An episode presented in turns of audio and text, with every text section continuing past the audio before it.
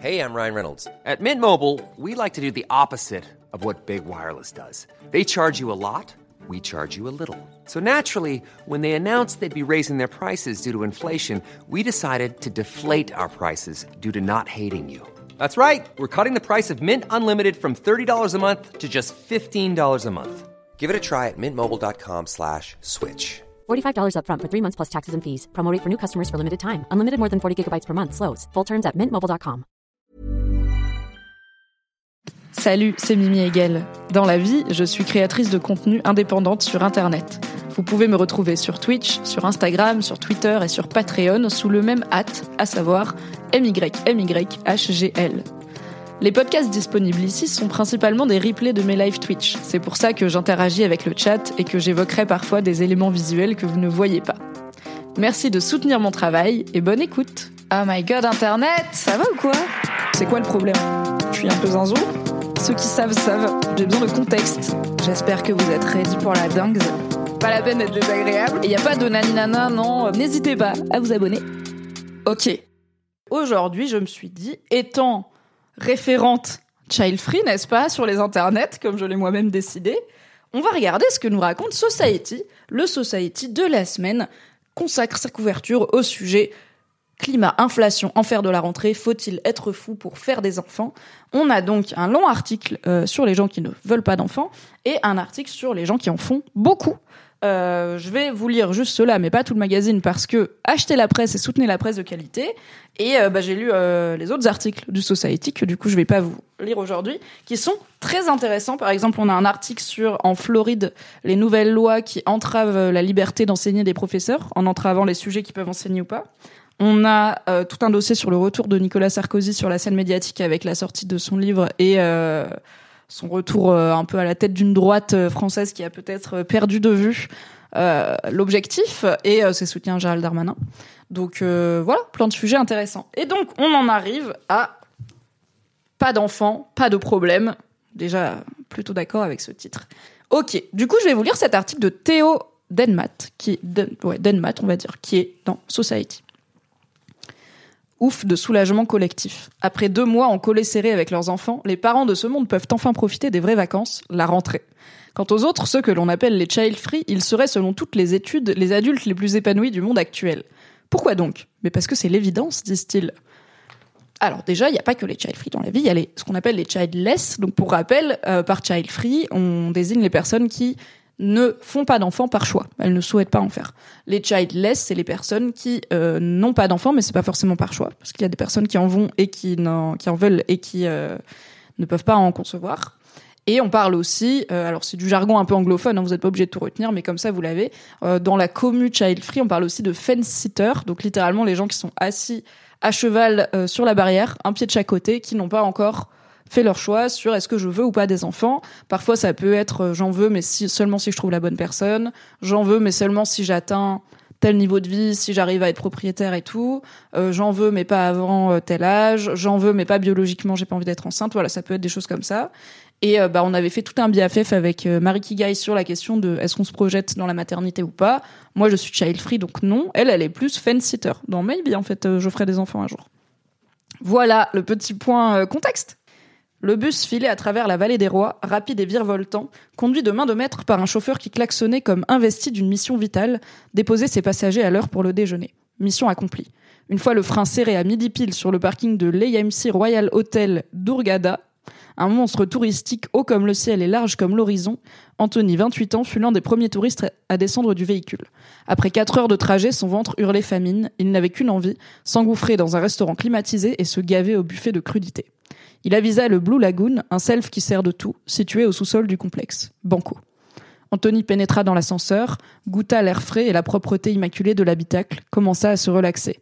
Les portes se figèrent et d'un coup s'ouvrirent sur la salle de restaurant. Des semaines plus tard, le Français se souvient encore avec précision du mur de décibels qu'il a percuté à cet instant. Je me prends tout dans la tronche en même temps, remet-il. Il doit y avoir 500 personnes dont la moitié sont des enfants en train de courir. Il y a des doudous par terre, la tonalité est très aiguë, ça me traverse les tympans.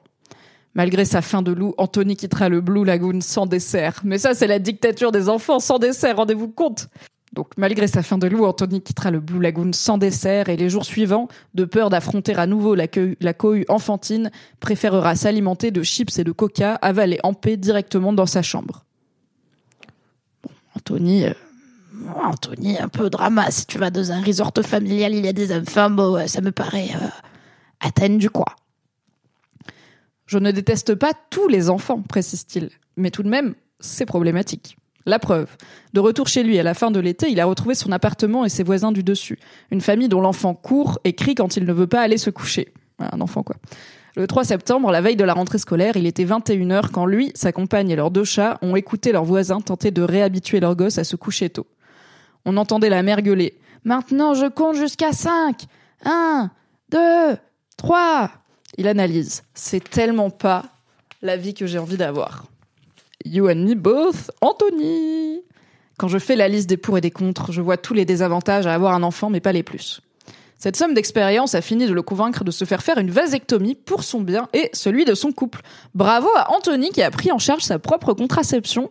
Et rappelons que Fabrice Florent propose de nombreux contenus autour de la vasectomie. Si vous vous intéressez à la question, c'est une contraception que je vous conseille de considérer comme définitive parce qu'elle est a priori réversible, mais ça n'est pas toujours possible à la fin. Donc, si vous voulez des enfants de votre sperme, réfléchissez-y. Mais c'est une contraception simple, mécanique, sans hormones et qui vous permettra de ne pas obliger votre meuf éventuelle à se gaver d'hormones. Oui, on est ravis Et aussi de ne pas être tributaire de quelqu'un d'autre pour votre propre contraception et votre propre non-envie de faire des enfants. Voilà. Je reprends Society. Ne pas avoir d'enfant, une idée, une idée qui séduisait 5% des Français en 2010 dans la dernière enquête sérieuse réalisée sur le sujet menée par l'INED, l'Institut national d'études démographiques, et l'INSERM, l'Institut national de la santé et de la recherche médicale. Plus récemment, en 2022, un sondage IFOP pour le magazine Elle estimait que 30% des Françaises entre 18 et 49 ans se disaient concernées par cette infécondité volontaire. Pas rien. Bien avant l'étape de l'intervention chirurgicale, de plus en plus de voix s'élèvent pour affirmer haut et fort leur choix de se passer de descendance. Elles appartiennent à celles et ceux que l'on appelle les child free, un terme né dans les années 70 désignant ces hommes et ces femmes qui décident de ne pas avoir d'enfants en opposition aux childless qui ne peuvent pas en avoir. Il faut reconnaître que les child free des années 2020 ne manquent pas d'arguments. Certains évoquent la surpopulation mondiale et la mission collective de préserver l'état de la planète, chaque nouvel être humain étant mécaniquement synonyme de pollution supplémentaire et d'épuisement actuel des ressources. D'autres parlent de leur portefeuille. Dans un monde d'inflation où il devient chaque jour plus cher de se nourrir, comment arriver à assumer une bouche de plus? D'autres encore se contentent de tourner les pages des journaux. Des guerres, des guerres et encore des guerres, sans parler de la menace d'apocalypse nucléaire qui plane au-dessus de nous comme un gros nuage de fin août. Parfois aussi, le désir n'est simplement pas là. C'est le cas de Bettina, 31 ans, qui tient le compte Instagram at je ne veux pas d'enfant. Elle n'en a jamais eu envie, c'est un non-sujet pour elle. Le sujet, ce serait plutôt cette société qui l'a mise en garde contre ce bouquet de fleurs sauvages qu'elle s'est fait tatouer sur l'avant-bras, lui disant qu'il allait la suivre pour toujours, mais qui juge qu'avoir un enfant fait partie du courant normal des choses elle développe. Quand tu adoptes un chien, tu as toujours quelqu'un pour te dire mais t'es sûr, t'as bien réfléchi? Avec les enfants, jamais. Il y a la persistance de l'idée de l'instinct maternel. Le saviez-vous, cher chat, l'instinct maternel n'existe pas. Voilà, c'est un mythe. Euh, il n'y a pas de chose biologique qui fait que les femmes développent un instinct à s'occuper des petites choses mignonnes qui braillent, vraiment. Alexou dit une belette de un an et demi ici et une deuxième à venir. Bravo et courage pour la deuxième. J'ai aussi du mal avec le bruit. Oui, bah oui, c'est pas parce qu'on fait des enfants qu'on est à l'aise avec euh, les endroits où il y a 450 enfants qui gueulent. Mais bon, c'est la vie. Il faut pas aller dans des resorts familiaux si tu veux pas avoir d'enfants qui gueulent. Hein. Va en Airbnb, Anthony, qu'est-ce que je te disais Néanmoins, être child-free semble aujourd'hui plus facilement accepté que par le passé. Au début des années 2000, l'actrice Anemone avait choqué l'opinion publique en déclarant regretter d'avoir fait des enfants. En 2017, Seth, Steven Davidovitz, journaliste du New York Times et ancien data analyst chez Google, affirmait dans son best-seller Everybody Lies, Big Data, New Data and What the Internet Can Tell Us About Who We Really Are. Donc, tout le monde ment, Big, donc, big Data, Nouvelle Data et ce que l'Internet peut nous apprendre sur qui nous sommes vraiment. Donc, euh, euh, cet auteur, ancien data analyst de chez Google, affirmait qu'environ 7000 recherches, je regrette d'avoir des enfants, étaient effectuées chaque année par les Américains sur le web. Oui, Ditsuki, en effet. Ditsuki sur le chat nous dit c'est cool, il parle aussi des personnes qui juste n'en veulent pas. C'est chouette, un article renseigné. Et Sawen Cyberpot nous dit Je ne veux pas d'enfant, pourtant j'ai passé 5 ans à faire de l'animation. Oui, on peut euh, tout à fait aimer s'occuper et côtoyer des enfants et ne pas vouloir en avoir chez soi, tout comme j'adore les chiens, je n'en veux pas chez moi. Euh, J'avais fait tout un live sur la question de Child Free, si ça vous intéresse. Il est dispo en replay sur la chaîne et en podcast sur euh, Mimi Hegel, mais en podcast. Original ou pas comme titre la docteure en psychologie Edith Vallée fut l'une des premières à documenter ce phénomène dans un livre référence, Pas d'enfant, dit-elle, une galerie de portraits publiée dans les années 1970 qui la concernait en premier lieu. Edith Vallée n'a jamais voulu d'enfant et n'en a jamais eu. Élevée sous l'aile de Françoise Dolto, elle observe, elle observe aujourd'hui d'un œil envieux ces hommes et femmes libres d'affirmer leur non-désir d'enfant, là où à l'époque on la pensait malade. Les child free sont des personnes qui se réalisent en dehors de la parentalité, dit-elle, parce qu'elles ont pris la décision d'orienter leur énergie vers d'autres buts, par exemple une union ou une entreprise dans laquelle elles se projettent. Edith Vallée a perçu dans le monde moderne, et notamment en France, deux accélérateurs à cette acceptation générale. D'abord, le mariage pour tous, sacrilège bien supérieur aux yeux des amoureux de la famille et des détracteurs des child free, qui lui a donc servi de paravent. Ensuite, le mouvement MeToo, qui a ouvert les yeux du monde sur la série d'injonctions dont les femmes sont victimes. Femmes objets, femmes soumises, femmes fragiles ou femmes mères.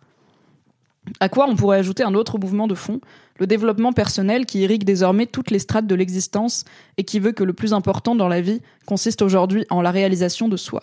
En d'autres termes, la priorité n'est plus d'accoucher d'un enfant, mais de soi-même. Peut-être pas un hasard d'ailleurs si la première organisation nationale des non-parents, la NON, est née à Palo Alto en Californie, la ville qui a aussi vu naître la Silicon Valley, épicentre mondial du devenir soi-même. Je vais faire une pause ici, je trouve ça intéressant cette analyse, que l'acceptation du mouvement Child Free viendrait du coup de ces trois pans, euh, deux amenés par la psychologue euh, Edith Vallée et euh, un amené par Society. Le premier étant le mariage pour tous, qui en fait subvertit déjà l'idée qu'on se fait du mariage et du coup permet aux personnes qui ne veulent pas d'enfants de de naviguer dans un monde où on s'est déjà habitué à ok le mariage c'est pas qu'une seule chose spécifique le mouvement MeToo. Alors, ils identifient le mouvement MeToo comme la prise de conscience des injonctions qui pèsent sur les femmes. Je trouve que c'est vraiment un terme fourre-tout de parler de MeToo parce que MeToo, c'était spécifiquement un mouvement qui est né de l'affaire Weinstein et qui visait à dénoncer l'omniprésence du harcèlement et des agressions sexuelles sur les lieux de travail et dans les lieux d'études à la limite. Euh, c'était pas un truc sur euh, ah les femmes objets, les femmes euh, auxquelles on fait des injonctions à la maternité et tout. Je trouve qu'il faut pas tout mélanger. Pour moi, c'est si on veut parler de qu'est-ce qui a fait prendre conscience au monde que les femmes sont euh, soumises à plein d'injonctions différentes, c'est pas le mouvement MeToo, c'est le mouvement féministe tout simplement, et même les mouvements féministes qui, notamment dans le, la nouvelle vague du féminisme qu'on observe depuis ces 10-15 dernières années, en ligne, mais pas que, qui est marqué par déjà une volonté de beaucoup d'intersectionnalité et qui est marqué entre autres par le mouvement MeToo, hein, ça en fait partie. Euh, mais le mouvement MeToo n'était pas spécifiquement sur euh, l'injonction à la maternité, donc je trouve ça un peu bizarre de parler de, de citer ça, quoi. C'est comme euh, les balance ton machin où je suis là. C'est pas tout pareil, quoi. Il y a différents sujets.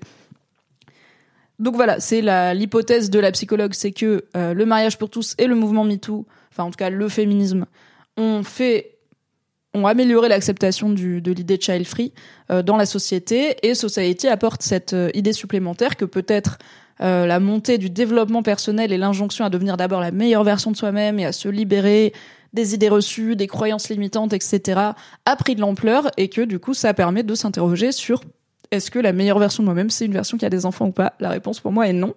moi je suis plutôt, enfin, je penche plutôt vers l'hypothèse de Society. Euh, je dis pas que le mariage pour tous et euh, les mouvements féministes en général, dont fait partie MeToo, n'ont pas euh, aidé euh, à cette acceptation du fait que oui, il y a des gens qui ne veulent pas d'enfants et qui vivent très bien, merci. mais j'aime bien l'angle développement personnel aussi.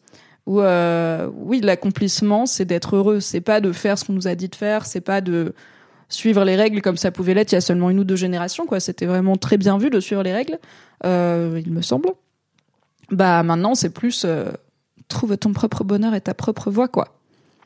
Ditsuki sur le chat dit euh, c'est sûr que ça a aidé depuis aussi loin que je me souvienne je n'ai jamais voulu d'enfant.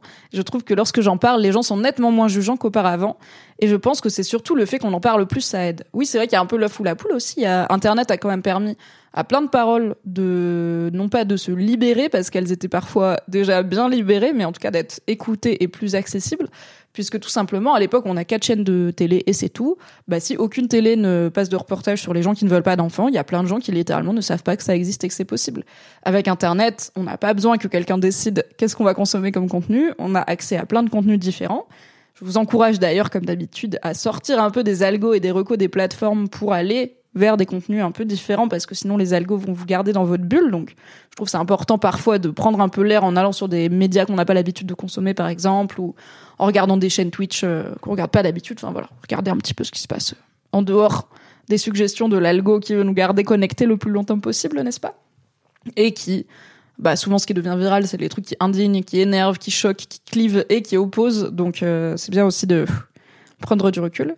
Mais Internet a quand même permis à beaucoup de choses en dehors de la norme d'être audible, d'être montré et euh, y compris du coup la parole des personnes child free quoi. Et je pense aussi que bah on a aussi beaucoup plus d'options de contraception euh, facilement accessibles dans la plupart des pays développés, at les US, euh, et que ça joue quand même parce que là on a, enfin rendez-vous compte que c'était genre que dans les années 70 qu'on a le droit d'avoir un compte en banque sans l'accord de notre mari, enfin c'est débile quoi. Et le droit à l'avortement aussi. Donc, euh, ne serait-ce que pour la génération de ma mère, la question d'envie d'avoir des enfants ou pas, la question de la contraception si t'en veux pas, elle n'était pas aussi simple qu'elle peut l'être pour moi qui ai eu la chance de naître dans les années 90 en France avec une contraception qui m'a jamais rien coûté quasiment et où en plus j'ai eu la chance de bien de bien supporter une contraception sans hormones donc euh, je suis goldée avec un DIU cuivre à savoir le moyen de contraception le plus simple et sûr du monde donc ravi. Il n'y a pas de moyen où il n'y a aucun risque mais on est pas mal. Je pense que MeToo a surtout mis en place un terreau fertile à la réception de nouvelles idées de points de vue, nous dit Krustats. Euh, ouais, c'est possible, mais je pense que voilà, le, tu vois, genre des années avant MeToo, il y a eu euh, en 2010-2012 euh, la prise de conscience de ce qu'on appelle le harcèlement de rue, donc le harcèlement dans l'espace public. Et cette prise de conscience a ouvert la voie à MeToo aussi. Donc c'est voilà, c'est pour ça que je parle des mouvements féministes en général et pas juste du mouvement MeToo, qui est très important, mais qui n'a pas grand-chose à voir avec la question de child free au final. Je reprends la bataille des parents. Peut-être aussi, et là ça va m'intéresser les petits parents du chat là. Peut-être aussi que devenir parent n'a jamais été aussi compliqué qu'aujourd'hui. Faut-il punir, ne pas punir, flatter, critiquer, obliger à finir son assiette, garder de la place pour le dessert? Pas un mois ne passe sans qu'une nouvelle polémique affleure sur le sujet. La plus bruyante ces derniers temps fut celle du time out, un fil dans ta chambre à la sauce 2023, praticable une à deux minutes dès 12 mois et jusqu'à 20 minutes à 4 ans, en fonction de la gravité du méfait, consistant à laisser l'enfant pleurer derrière la porte et aggravant la punition s'il décide de sortir de lui-même. Dans le coin des pour, les tenants de l'éducation traditionnelle et leur porte-voix française, Caroline Goldman, psychothérapeute, titulaire d'un doctorat en psychopathologie clinique, accessoirement fille du chanteur et frère du directeur de Star Academy. Cet été, Caroline Goldman s'est vue offrir une chronique dans la matinale de France Inter à 8h55, une heure où 7 millions de Français écoutent la radio, signe de l'importance que revêt le sujet dans l'opinion publique. Alors oui, mais euh, j'ai lu des trucs de euh, Caroline Goldman, euh, elle a bien dit du bullshit sur France Inter. On ira chercher après. Mais je crois qu'elle a bien... Ouais, ouais, elle a dit des trucs vraiment peu vrais. sur à l'antenne de France Inter, donc 7 millions d'auditeurs et d'auditrices. On est ravi. On va, on googler ça maintenant parce que je ne veux pas vous dire de bêtises. Et il me semble même que je l'avais vu sur Reddit France. Donc, hop. Voilà, ça nous fait un petit, un petit tour sur Reddit. Dépression chez les enfants, TDAH, Caroline Goldman, le grand n'importe quoi sur France Inter. Un article de l'Express. Est-ce qu'il est, ouais, il est réservé aux abonnés. Ok. Mais je vous lis le chapeau qui dit La psychanalyste à qui la radio a accordé 40 émissions cet été enchaîne les approximations et erreurs médicales et scientifiques aux grandes dames des psychiatres et des chercheurs. Et donc sur Reddit, euh, il y a l'article qui, euh, voilà, qui nous dit par exemple que chez l'enfant, la dépression est selon Caroline Goldman une maladie de l'amour qui signe toujours un manque de présence, de joie et de soutien familial. Et euh, il cite bah, différents experts, dont un psychiatre par exemple, qui écoute et qui est euh, choqué par ce qu'elle euh, raconte, quoi. Quand Caroline Goldman affirme dans cette même chronique qu'il est assez simple de soigner une dépression d'enfant avec des preuves d'attachement et en faisant régner la paix au-dessus de sa tête, il ne décolère pas. Ce discours culpabilise les parents qu'elle décrit comme maladroits et dans l'incapacité de passer des bons moments avec leurs enfants. Elle dit que l'hyperactivité est un syndrome qui vient en réponse à une dépression, etc. Enfin voilà. Elle dit beaucoup de choses fausses. Euh, Caroline Goldman. Donc comme ça, vous avez le contexte, n'est-ce pas? Je reprends Society. Donc, dans celui des contre, donc contre le time-out. Les adeptes de l'éducation positive, défendus par Isabelle Filiosa. 65 ans, les cheveux gris souris, cette dernière est la mère à la française de cette école de pensée née aux États-Unis après la Seconde Guerre mondiale et qui a rencontré un succès immédiat, The Common Sense Book of Baby and Child Care, donc euh, le livre du bon sens pour s'occuper des bébés et euh, de comment s'occuper des enfants du pédiatre Benjamin Spock fut vendu à 750 000 exemplaires à sa sortie en 1946 et dépasse aujourd'hui les 50 millions de copies. La psychothérapeute est elle-même l'autrice à succès d'une cinquantaine d'ouvrages sur la parentalité traduits en 28 langues, et ses discussions avec Caroline Goldman n'ont parfois rien à envier au clash Booba Hanouna ou Musk Zuckerberg. Quand Goldman dénonce la désinformation médiatique menée par Filiosa, celle-ci ne veut même pas écouter ses chroniques. Caroline Goldman ne fait que susciter la polémique pour augmenter ses ventes, estime Filiosa. Elle n'est pas capable de débattre, elle n'attaque qu'en dessous de la ceinture. Allez là, ça se tape et en effet, euh, et non pas Filiosa, sur le chat, nous rappelle que euh, Caroline Goldman est psychanalyste et que la psychanalyse, c'est déjà très controversé. Et Jagged Little Pill nous rappelle aussi que Filiosa dit aussi pas mal de bêtises. Il n'y a pas un guide ultime de la parentalité. On peut piocher des choses à droite à gauche et puis faire sa propre tambouille peut-être. Et comme le rappelle Mintara, les darons ont déjà si peu de charge mentale, faudrait pas les surcharger avec euh, des injonctions contradictoires sur comment faire des enfants pas fracasse du coup. Ça s'invective tel des youtubeurs esthéticiens de droite. Mais bien sûr, ça se tape. Coucou le goût du sel. J'adore le sel, le savais-tu? À Radio France, l'omniprésence à l'antenne de Caroline, Goldman a même provoqué cet été un arrivage massif de courriers d'auditeurs mécontents. Les sujets liés au développement psychologique de l'enfant et à la parentalité sont sensibles et ont toujours suscité des réactions passionnées chez nos auditeurs, a réagi Adèle Van Ries, la directrice de la station, dans une lettre ouais, après, si elle dit des trucs faux, bon, c'est pas juste euh, des gens, euh, c'est pas juste des débats d'idées, quoi. Dans son ouvrage phare, Être un bon parent, une injonction contemporaine, le sociologue Claude Martin, directeur de recherche au CNRS et titulaire de la chaire Enfance, bien-être, parentalité à l'école des hautes études en santé publique, attribue ce chaos collectif à la faillite de l'école, qui, contrairement à ses promesses, échoue dans son rôle d'éducatrice et accentue les inégalités. Du coup, il y a une défausse sur les parents que l'on va éduquer à faire le boulot, pointe-t-il. Les propos sur France Bleu du préfet de l'Hérault, Hugues Moutou, en marge des émeutes provoquées par la mort du jeune Naël à Nanterre, l'ont d'ailleurs frappé. Si ces enfants sont élevés comme des herbes folles, faut pas s'étonner qu'à 12 ans on les voit caillasser des véhicules de police, affirmait Lady le regard de Pierre. Si demain vous attrapez votre gamin qui descend dans la rue pour brûler des véhicules de police, caillasser des pompiers ou pied des magasins, la méthode c'est quoi? C'est deux claques et au lit, c'est ce que faisaient nos grands-parents. Pour le sociologue, cela ne manque pas de paradoxe quand une semaine plus tôt, on se demandait si c'était violent de renvoyer des enfants dans leur chambre. Surtout, note-t-il, ces controverses alimentent un marché important et très juteux, celui des conseils aux parents. Et là, et là, il y a, je pense, des choses à dire. Du coup, ça parle un peu moins des personnes child-free euh, et plus du business de la parentalité et un sujet qui m'intéresse.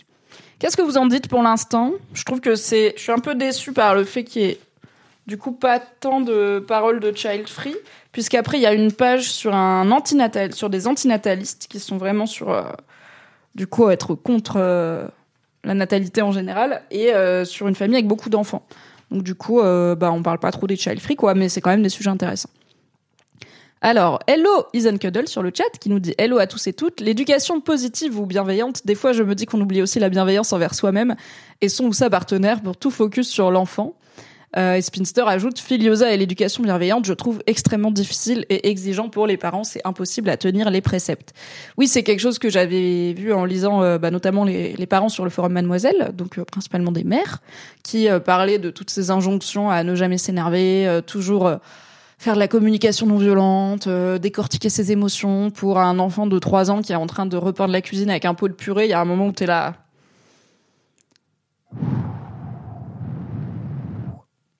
ok.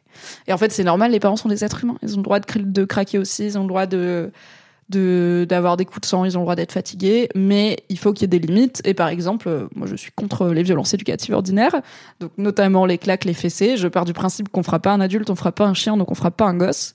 Et que si on sait pas expliquer un truc à un gosse sans le taper, c'est qu'on sait pas expliquer. Voilà, tout simplement, et qu'il faut essayer différemment. Euh, donc euh, je suis pas, en... mais je après j'ai pas d'enfant, donc euh, un parent qui me dit euh, j'ai paniqué, j'ai claqué, euh, j'ai claqué mon gosse. Euh, genre je sais qu'un jour ma mère m'a claqué parce que Euh, alors c'était pas du tout le mood hein, à la maison, mais euh, j'allais vraiment traverser sans regarder et j'ai failli me faire écraser genre vénère. Et elle m'a tiré en arrière, elle m'a mis une baffe, elle est allée embrouiller le chauffeur immédiatement, qui avait rien fait. Vraiment c'était juste moi.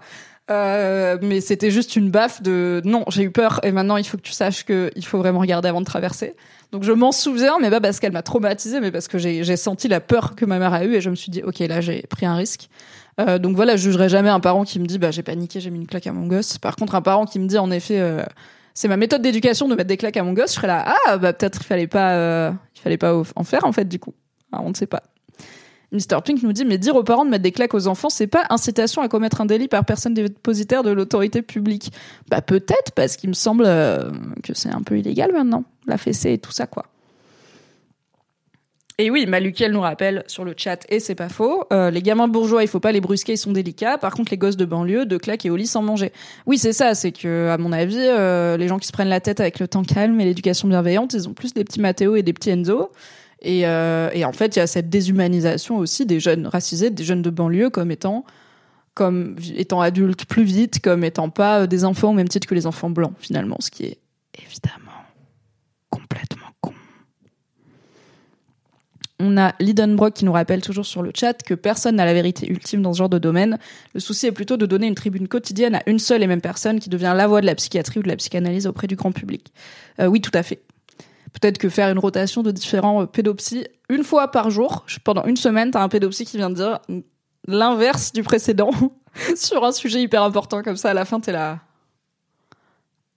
Du coup, vers quoi Et tu le sauras jamais. Et donc, il y a un sujet sur l'école hein, que nous amène euh, cet article avec le fait que euh, peut-être l'école aurait failli à sa mission d'éducation, à sa mission de gommer les inégalités, les différences de classe, etc. Et que du coup, bah, ça retombe sur les parents et on éduque donc les parents à éduquer leurs enfants, puisque l'école ne le fait plus autant qu'avant.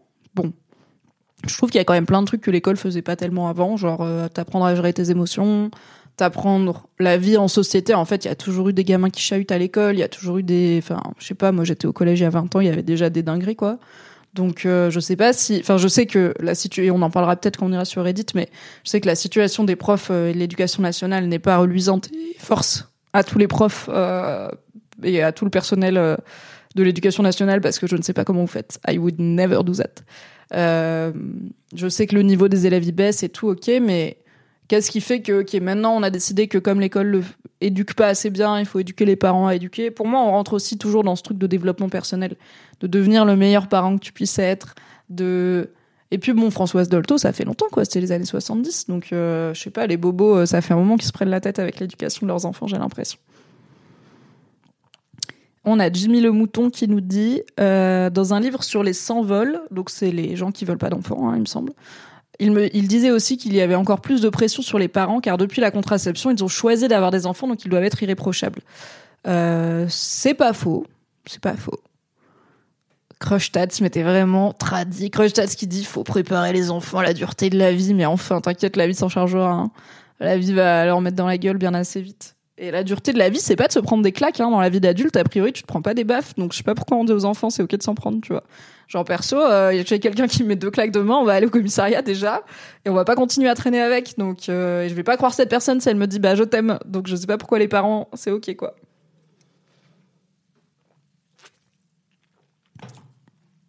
Les parents ne peuvent pas s'occuper de toute l'éducation de leurs enfants. Car vivant dans une saucisse capitaliste, ils travaillent, ils ne sont pas dispo, pas formés, contrairement aux enseignants et professionnels de l'animation. Mais il faudrait donner d'autant plus de moyens et de confiance à l'école et au CLAE dans ce cas aussi. Oui, et puis pour le coup, un truc que j'ai entendu de pas mal de profs, c'est qu'apparemment les parents sont certes plus impliqués dans l'éducation de leurs enfants peut-être qu'à d'autres époques, mais aussi euh, peut-être parfois moins enclins à admettre que leur enfant peut faire des erreurs, et du coup, bah ils bloquent plutôt les tentatives d'éducation qui sont amenés par les structures de l'éducation nationale parce que pour eux leur gamin peut rien faire de mal et qu'il n'y a pas besoin de le punir, euh, de lui apprendre la discipline, etc. et que ça doit être les autres le problème. Donc, euh, donc voilà, il y a de ça aussi quoi. Les parents impliqués c'est bien, les parents trop impliqués c'est chiant. Ouais, Silioja, je suis un peu d'accord avec toi. Elle dit pour avoir lu Society, c'est ce qui m'a déçu. Encore une fois, on parle de child free en parlant beaucoup de parents. Après, bon, le thème c'est pas les child free, c'est faut-il être fou pour faire des enfants, mais c'est vrai que là, bon, on a un random gars qui est vexé parce enfin, qui est saoulé parce qu'à l'hôtel il y a des gamins et qui peut pas supporter ça. C'est pas hyper représentatif euh, de toute la team euh, child free quoi. Mais c'est alors c'est intéressant de montrer l'exemple d'un mec qui en veut pas et qui se fait vasectomiser parce que quand on parle des child free, on parle principalement des femmes qui veulent pas d'enfants parce que c'est aux femmes qu'on fait peser l'injonction à la maternité beaucoup et euh, et c'est aux femmes que revient la charge mentale de la contraception beaucoup. Donc c'est cool d'avoir montré cet exemple, mais ça aurait pu être cool aussi de mettre bah, un exemple de meuf child free parce que c'est un autre vécu puisque en tant que femme, on part du principe que tu veux des enfants absolument.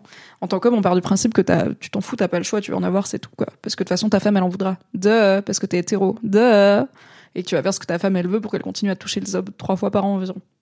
Ah oui, il y a Ethan Cuddles qui relève un débat, débat de la parentalité bienveillante, puisque la personne dit totalement d'accord, pas de violence, je frappe pas mon mec, je vais pas frapper mon enfant, mais certains rentrent tout dans les violences éducatives, comme changer la couche, donner un médicament, etc.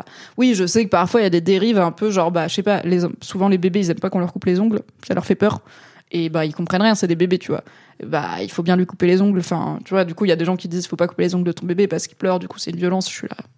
Pour le coup, la vie est dure, on va te couper les ongles parfois et les cheveux et tout ça. Mais euh, de la mesure en toute chose finalement. Hausser le ton avec son enfant ça prépare aussi au monde de l'entreprise quand ça crie. Je suis pas d'accord crush hein, parce que le monde de l'entreprise c'est pas euh, ta vie perso en fait je trouve pas que tu devrais retrouver dans ta vie privée des dynamiques d'entreprise, tu vois. Je parle pas à mon mec comme je parle en entreprise. En tout cas, j'espère pas. Et si un jour je prends ma voix de manager avec lui, j'espère qu'il me dira, tu te calmes. Donc en fait, je peux utiliser un ton, par exemple, avec une employée qui a commis une faute, qui est pas le ton que je vais utiliser avec mon mec si je suis triste par rapport à un truc qu'il a fait, parce qu'en fait, c'est pas la même relation. Donc je pense pas que les parents devraient habituer leurs gamins à se faire gueuler dessus en entreprise, déjà, genre, what the fuck? Et, en fait, tu peux tout à fait habituer un enfant à l'autorité sans lui crier dessus, quoi. Et peut-être que tu peux plutôt lui apprendre que s'il va dans des entreprises où ça gueule, il se barre parce que personne mérite de se faire gueuler dessus au boulot. Et on est où là? Moyen de dire les choses sans crier, quoi. L'éducation positive telle qu'elle est vendue sur les réseaux est totalement classiste et validiste. Ah oui, c'est vrai, pardon. Justin me dit que je suis en retard sur la prénom gamin sur la méta des prénoms de gamins de Bourges. C'est plus Mathéo et Enzo, c'est Lucien, Marcel, etc. C'est très vrai. Euh, et les noms un peu grecs. J'ai vu euh, genre divinité grecque, vous voyez tout ça, ou un peu genre Narcisse, machin, Icar et tout. Ça, ça marche bien quoi. J'adore avoir des avis sur la parentalité alors que je n'ai pas d'enfant. J'ai découvert un Gandhi en petite section cette année. Waouh quand t'es parent avec trois tafs, du 3-8 et que t'as du mal à boucler les fins de mois, t'es épuisé, ta patience est plus atteinte qu'après tes vacances en Corse une fois que la jeune chez au père a fait faire les devoirs des nains. Clairement. Les classes aisées se prennent la tête avec l'éducation car c'est la garantie de la transmission de leur train de vie à leurs gosses. Bah, je sais pas parce que il y a beaucoup de gens dans le haut du panier de la société qui parfois sont d'énormes mufles incultes, tu vois. T'as combien de directeurs de boîtes euh, qui sont euh, des gars qui n'ont pas ouvert un livre depuis le bac, qui sont pas cultivés, qui sont pas polis, qui sont pas raffinés, tu vois, genre. Je sais pas si ces gars-là, ils ont bénéficié d'une grosse euh, éducation bienveillante à la pensée positive. Donc, je sais pas si c'est tant le truc de transmission. Enfin, il y a pas besoin d'être bien élevé pour être blindé, hein, j'ai l'impression.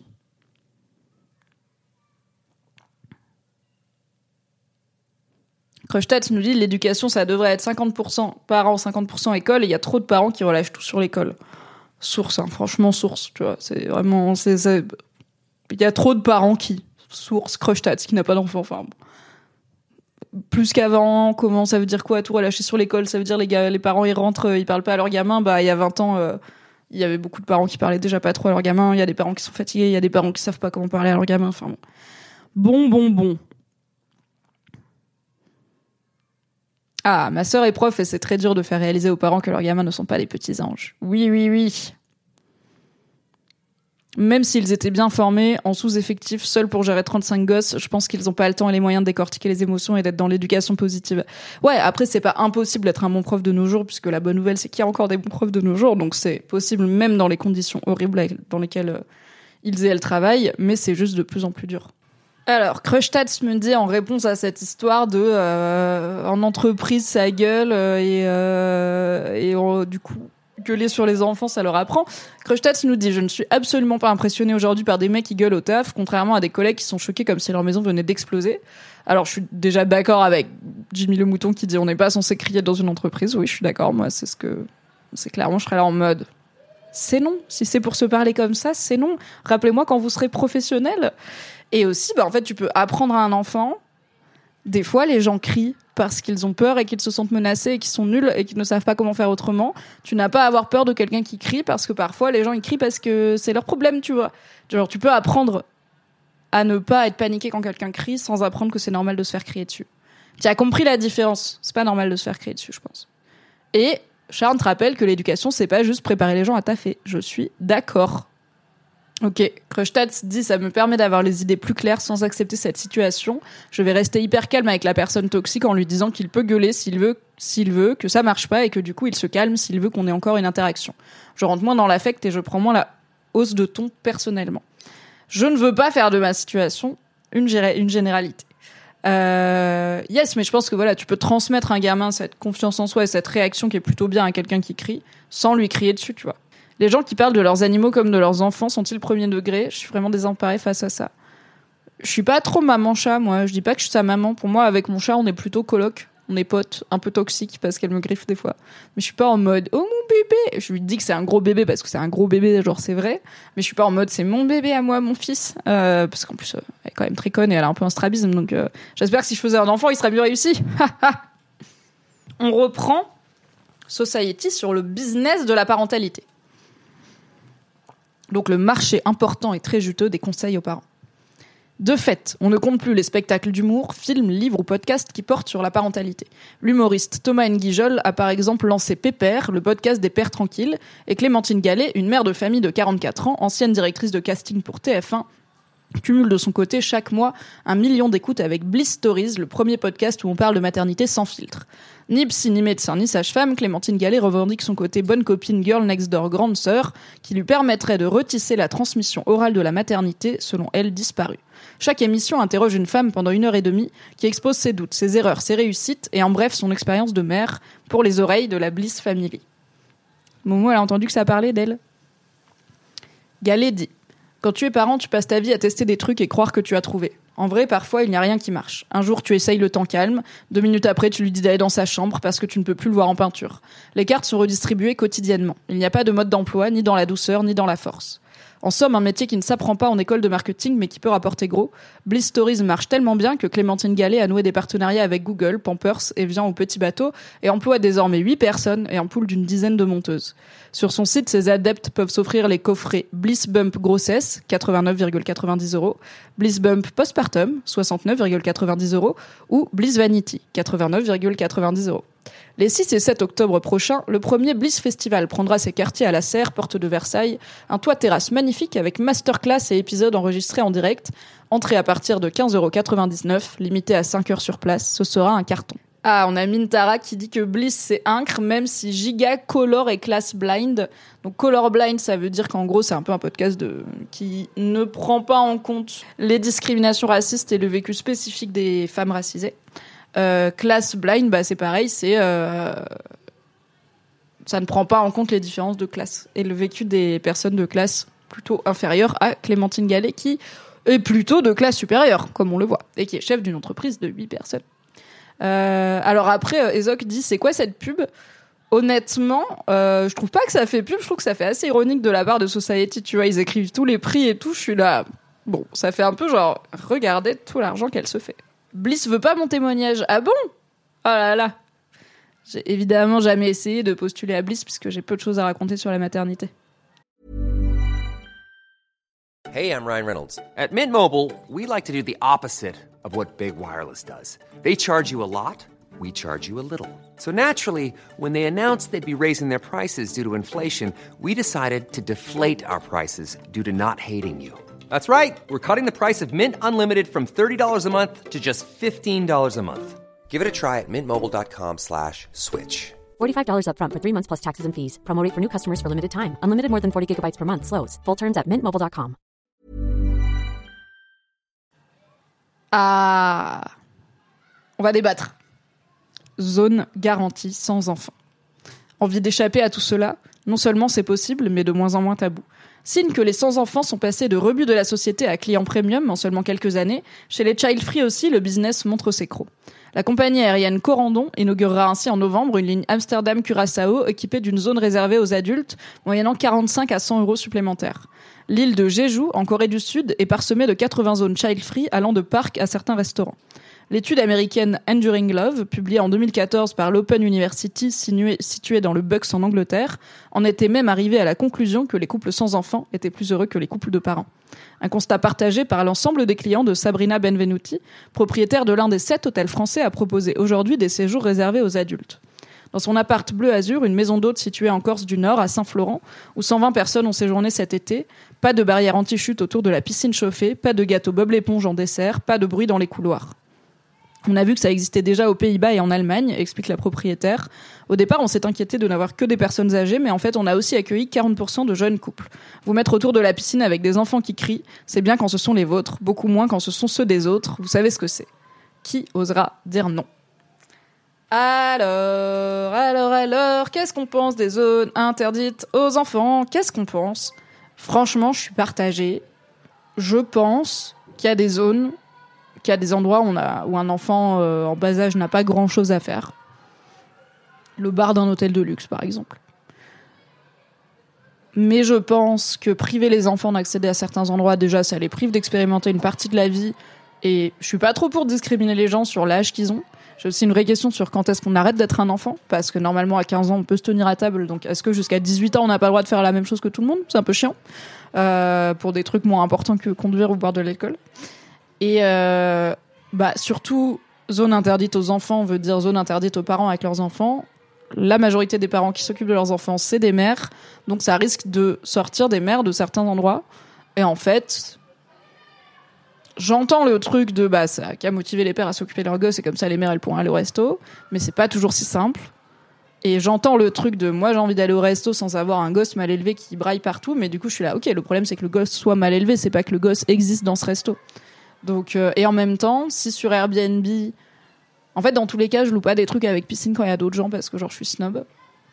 Mais euh, si j'avais le choix de cocher euh, piscine sans enfant, ouais, je pense que je le cocherais pour des raisons de confort. Voilà, de moi j'ai pas d'enfant, j'ai pas besoin de prévoir un enfant autour de moi et effectivement c'est assez vite bruyant et tout. Donc potentiellement, je serais un peu cliente si ça existait. Du coup, je suis un peu contente que ça existe pas. En Angleterre, je vais souvent dans les campings juste pour adultes et c'est bien. C'est souvent des campings tout simples, genre dans un champ sans activité. Bon, c'est un peu dommage, genre il pourrait y avoir des activités pour les adultes. Je trouve ça hyper frustrant que pour le coup, il y ait plein de trucs où les activités sont que pour les enfants. Genre, euh, bah, Center Park, je voulais faire du poney. Et ben, je pouvais pas parce que c'était que des poneys taille euh, 3 ans environ. Donc, euh, moi, je voulais faire du poney avec mon neveu, je trouvais ça sympa. Et en fait, euh, les, les adultes, ils pouvaient juste tirer le poney, donc euh, trop chiant. Euh, donc voilà, il y a quand même euh, des endroits où toutes les activités sont réfléchies autour des enfants. Donc je trouverais ça bien d'avoir des activités euh, pour adultes. Les zones Intel ou Intel, ça commence à vivre en bulle fermée. Bah ouais, tu vois. Spinster dit Franchement, je suis parent et je comprends que certains ne veulent pas se les farcir. Après, ma fille est plutôt calme et pas trop de nuisance pour les autres, donc c'est peut-être juste une question d'enfant bien ou mal élevé. Ouais, c'est ça quoi je trouve ça bien d'avoir des endroits ouvertement kids friendly. Bah pour le coup, plein d'endroits le sont. Genre adaptés aux enfants. Oh, Ezok nous dit hier, j'ai bravé l'interdit d'une zone en non-mixité. J'étais dans une zone réservée aux enfants et à leurs parents et j'ai accompagné des amis et leurs enfants. Alors que je suis pas parents. Scandale commence à y avoir des soirées de parents ou des mariages où on interdit les enfants. Je sais pas si vous avez ça aussi. J'en ai vu passer sur Reddit beaucoup des mariages child free, alors notamment aux États-Unis. C'est toujours un peu un sujet parce que du coup, bah, ça veut dire que les parents ils doivent dépenser euh, en garde d'enfants, quoi, s'ils veulent venir. Et c'est pas toujours possible quand t'as un enfant en bas âge, un bébé, tu peux pas forcément le faire garder euh, tout court. Et euh, bah, si par exemple le bébé est allaité, devine qui va rester avec, c'est probablement la daronne et tout. Donc en vrai, je sais pas. Je pense que je m'étais dit pendant longtemps que je ferais un mariage child free. Et maintenant que j'ai un neveu, je suis là. En vrai, j'ai un peu envie qu'il soit là si un jour je me marie, ce qui a peu de chance d'arriver déjà. Je vois pas pourquoi je le bannirais juste parce que c'est un enfant. Juste, euh, j'avoue, si tout le monde vient avec un gosse, je serais là.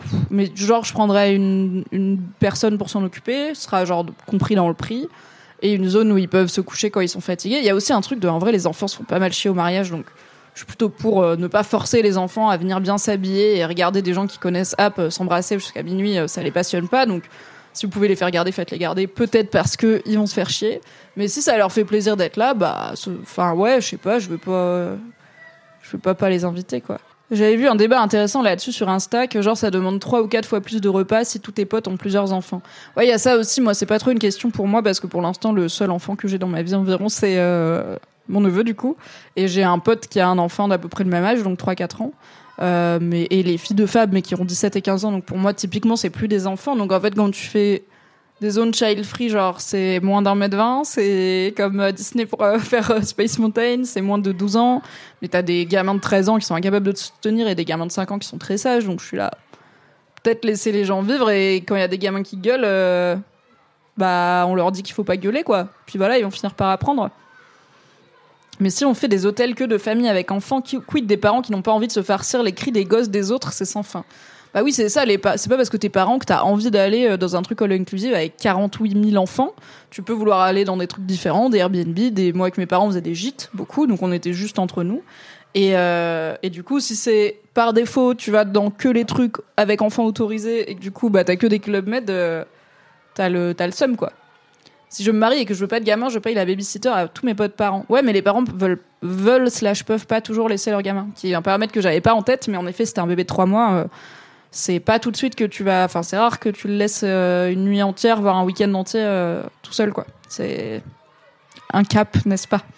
Donc, euh, c'est pas toujours possible de payer la babysitter, voilà. C'est marrant le concept enfant bien élevé égale enfant silencieux, nous dit Malukiel. Moi, j'étais la pire peste, mais comme je faisais peu de bruit, j'avais l'étiquette sage tout en faisant les pires conneries sans bruit. Oui, il y a ça aussi, on voit ce qui dépasse, donc les enfants qui gueulent, mais pas forcément les enfants qui font juste leur vie, quoi. Donc quand on pense, euh, ah non, les enfants à la piscine, bah on pense aux trois qui gueulent et ça résonne. Mais tous ceux qui sont tranquilles à barboter, euh, ils ont le droit d'être là aussi, quoi. Je sais pas. J'ai beau être child free de fou et pas hyper à l'aise avec les enfants, genre vraiment, j'ai pas mon bafa, je vais jamais travailler avec des enfants de ma vie, j'aime pas les enfants que je connais app, donc j'aime bien genre mon neveu est cool, mais j'ai pas spécialement d'affect avec, oh, c'est trop bien les enfants. Non. Euh, mais j'ai pas pour autant envie qu'on bannisse les enfants de, des lieux publics, ou alors il faut vraiment qui est plein d'alternatives quoi. C'est-à-dire euh, OK, si à Paris il y a deux hôtels child free, il y a why not, il y a un milliard d'hôtels à Paris. Si c'est un bled où tu as trois hôtels et il y en a deux qui sont child free, là ça commence à être chiant, tu vois.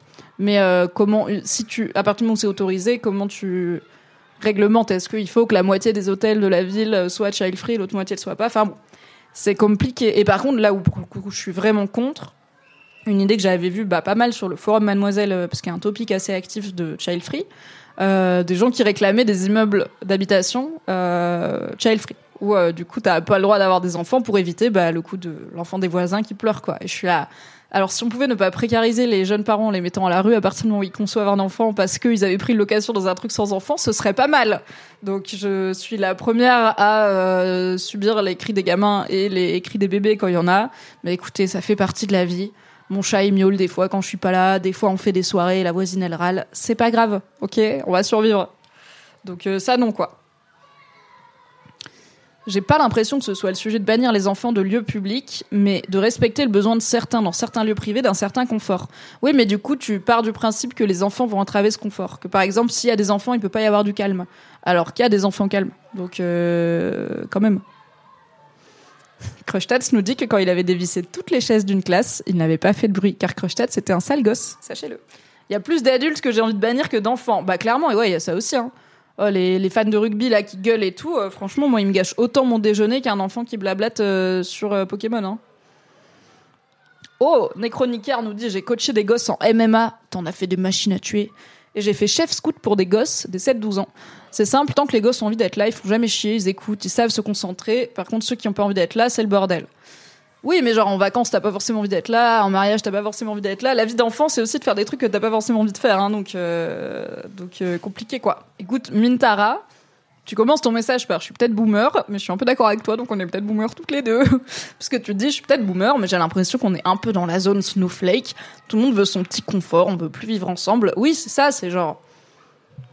Des fois, il y aura des enfants dans votre train, des fois, il y aura des enfants euh, dans la cour de votre immeuble, des fois, il y aura des chiens qui aboient, des fois, il y aura des avions qui passent, des fois, il y aura des camions poubelles qui sentent mauvais. Ça fait partie de la vie et en fait euh, peut-être que comme moi vous ne voulez pas d'enfants, peut-être que comme moi vous êtes persuadé de ne pas avoir d'atome crochu avec les enfants. Et puis un jour vous allez connecter avec un enfant trop chouette comme je le fais avec mon neveu. Et genre I get pas l'amour d'un parent pour son enfant parce que je pense que c'est pas comparable mais genre I get it. Oui j'ai du love pour cette petite personne qui est genre à peine une personne il a 4 ans. Mais j'ai pas envie qu'il ait pas le droit de faire des trucs juste parce qu'il a 4 ans. Parce qu'en fait il peut très bien faire des trucs avec nous quoi. Il est ça va. On l'a même emmené au restaurant il a mangé un burger. Trop content.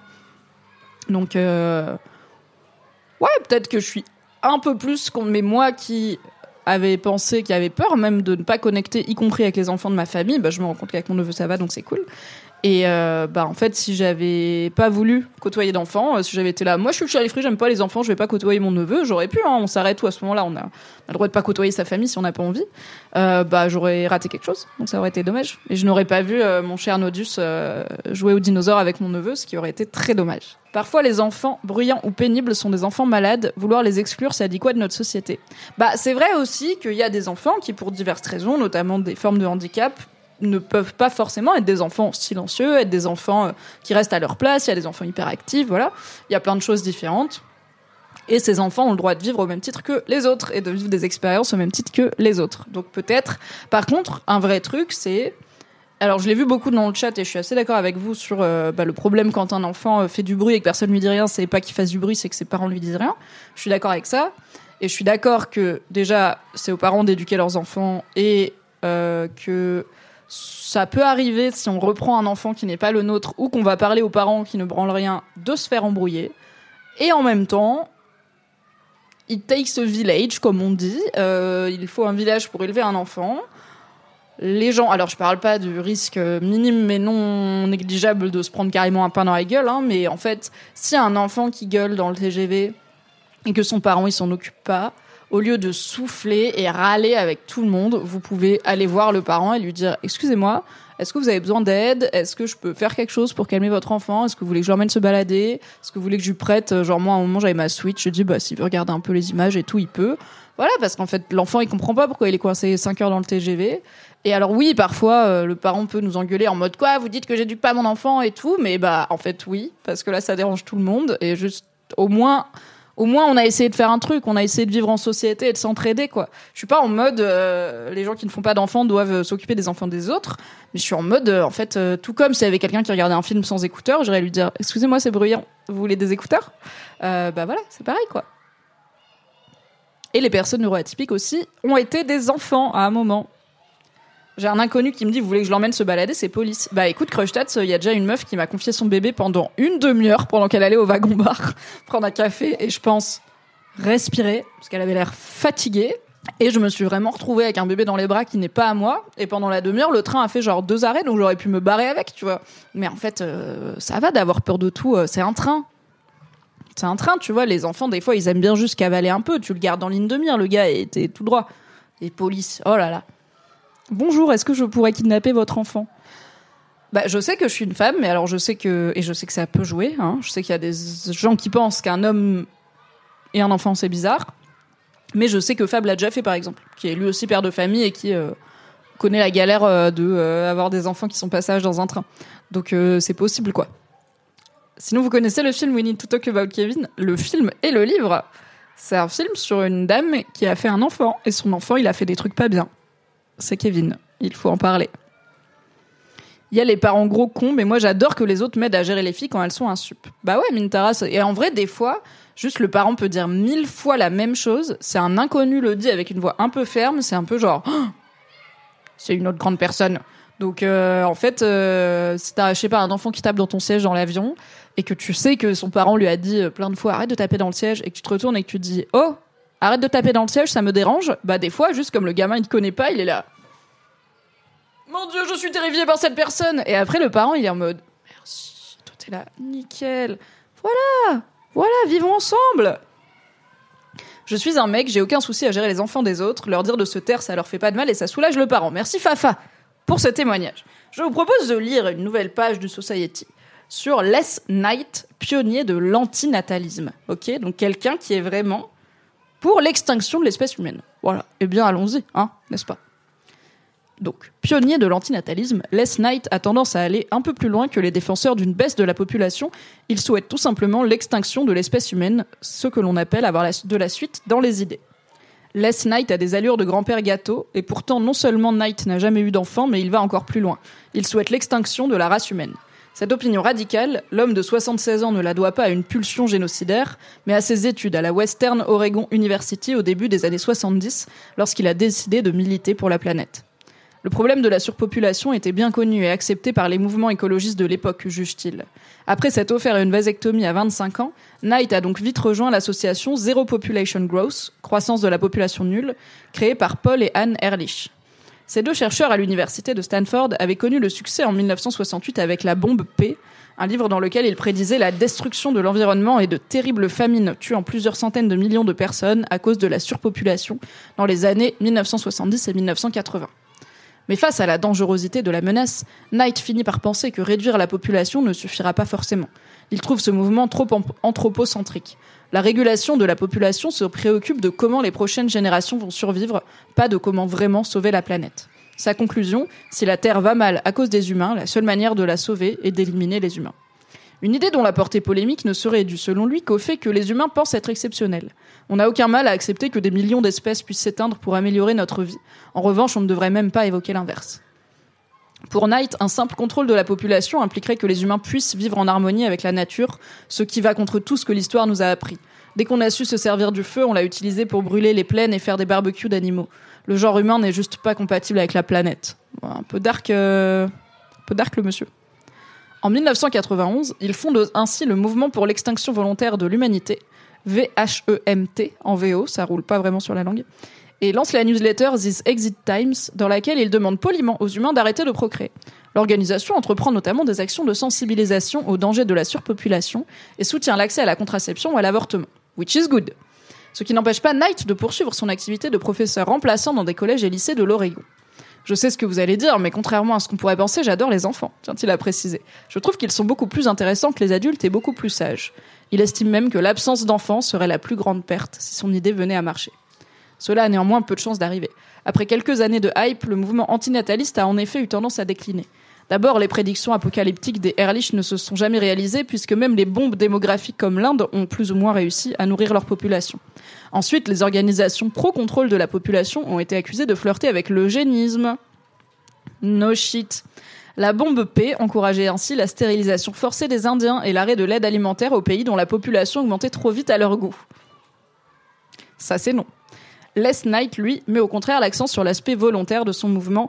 Il ne veut pas de loi contraignante et rejette l'idée qu'un groupe pourrait mériter des descendants plus que d'autres. Pas question non plus de suicide collectif ou d'extermination de tous les humains. Il est d'avis que nous allons mourir suffisamment rapidement. Nous vivons au maximum 100 ans, ce n'est rien à l'échelle de la planète. Elle n'est pas pressée, nous n'avons pas à l'être non plus. Ok Bah écoutez, c'est intéressant. Euh, quelqu'un qui ne veut pas d'enfants et qui voudrait que le monde n'ait pas d'enfants. Euh, enfin que l'espèce humaine disparaisse pour le bien de la planète. En fait, euh, je trouve que c'est de l'anthropomorphisme de penser qu'on est exceptionnel et qu'il faut sauver notre espèce, mais c'est aussi de l'anthropomorphisme de penser qu'il faut sauver la planète à tout prix parce que la planète n'est importante que par notre prisme. Il y a plein de planètes qui meurent dans l'univers, il y a des étoiles qui s'effondrent et d'autres qui s'éloignent et tout ça, et on n'est pas là en mode oh c'est triste parce que c'est pas notre planète, on la connaît hop. Donc genre Vouloir sauver la Terre, c'est autant un truc d'humain que vouloir sauver les humains, je pense. Vous l'avez ou pas? Snip, snip général, let's go alors, Necronicar nous dit désolé, mais pour avoir beaucoup étudié le sujet dans le cadre de l'histoire des idées en bachelor, l'extinctionnisme s'est rempli de relents de fascisme et de réactions, euh, réactionnaires, je pense. Euh, et de réac. Euh, oui, bah ils en parlent hein, de la dérive euh, très rapidement eugéniste de des gens qui pensent que il faudrait moins faire d'enfants. C'est souvent des gens qui veulent décider qui a le droit de faire des enfants ou pas et qui méritent ce droit. Spoiler, c'est les blancs. La planète va très bien se remettre de l'humanité. Il y a déjà eu cinq grandes extinctions de la vie. C'est pas la Terre qui, qui est mal, c'est notre environnement. La nature, elle est très hostile à nous. écoutez, pourquoi les gens ne savent pas doser Si tu sauves la planète mais tu extermines les humains, à quoi bon Bah ouais, c'est genre. Il y a des humains. Ah, il y a Mintara qui dit perso, j'adore la tech de Inferno, faut trop faire ça. Inferno, euh, je vais vous le spoiler, attention. C'est un bouquin de Dan Brown, l'auteur du Da Vinci Code, n'est-ce pas? Euh, Où euh, en gros, le, le, méchant, son plan, c'est de diffuser dans l'eau un truc qui, si je dis pas de bêtises, rend genre un tiers ou la moitié de la population euh, stérile. Et tu le sais pas, tu vois. Et il est là en mode tranquille, tranquille. Juste les gens le, le savent pas, mais comme ça il y aura moins d'humains. Et euh, l'idée c'est que c'est comme ça, c'est aléatoire, c'est juste quoi. C'est pas euh, tel pays ils ont le droit, tel pays ils ont pas le droit. C'est moitié des gens stériles quoi. Un peu Thanos mais sans tuer des gens qui existent déjà. après en fait, enfin les pays plus un pays est développé et riche, plus sa natalité baisse, hein, si je dis pas de bêtises. Et euh, les meilleurs facteurs pour lutter contre la surpopulation, c'est euh, l'accès à l'éducation, à l'éducation sexuelle, à l'égalité entre les femmes et les hommes, et aux moyens de contraception et d'hygiène pour avoir une vie euh, sexuelle et reproductive qui fonctionne bien, voilà, épanouie. C'est tout. Il n'y a pas de miracle quand on donne aux gens le choix de faire ou non des enfants, qu'ils choisissent d'en faire ou non, et ils peuvent choisir de ne pas en faire comme moi. Youpi oui, tout à fait. Océane conseille la très bonne série qui s'appelle Utopia, qui parle aussi de ce sujet. Euh, c'est très très quali Utopia, euh, n'hésitez pas à regarder. La Terre va bien, c'est juste une grippe, nous dit Nodus. Bonjour Nodus Dans l'autre sens, on a Musk qui fait plein d'enfants pour être sûr de perpétuer ses gènes supérieurs. Ouais. Paye la gueule de l'élite. On va pas faire du fourmimorphisme, bien sûr qu'on fait de l'anthropomorphisme. bien sûr. Ah oui, non anthropocentrisme, pardon. L'anthropomorphisme nous rappelle Necronicar, c'est se changer en, animaux. C'est genre euh, les furies. Mais aussi euh, Canardo. On parlait de BD franco-belge tout à l'heure. Ok, bon bah écoutez, on a fait un bon live. On n'ira pas sur Reddit parce que j'ai encore un article de Society à vous lire et je pense qu'il va vous plaire, c'est sûr. Les gens pronatalistes qui font beaucoup, beaucoup, beaucoup d'enfants.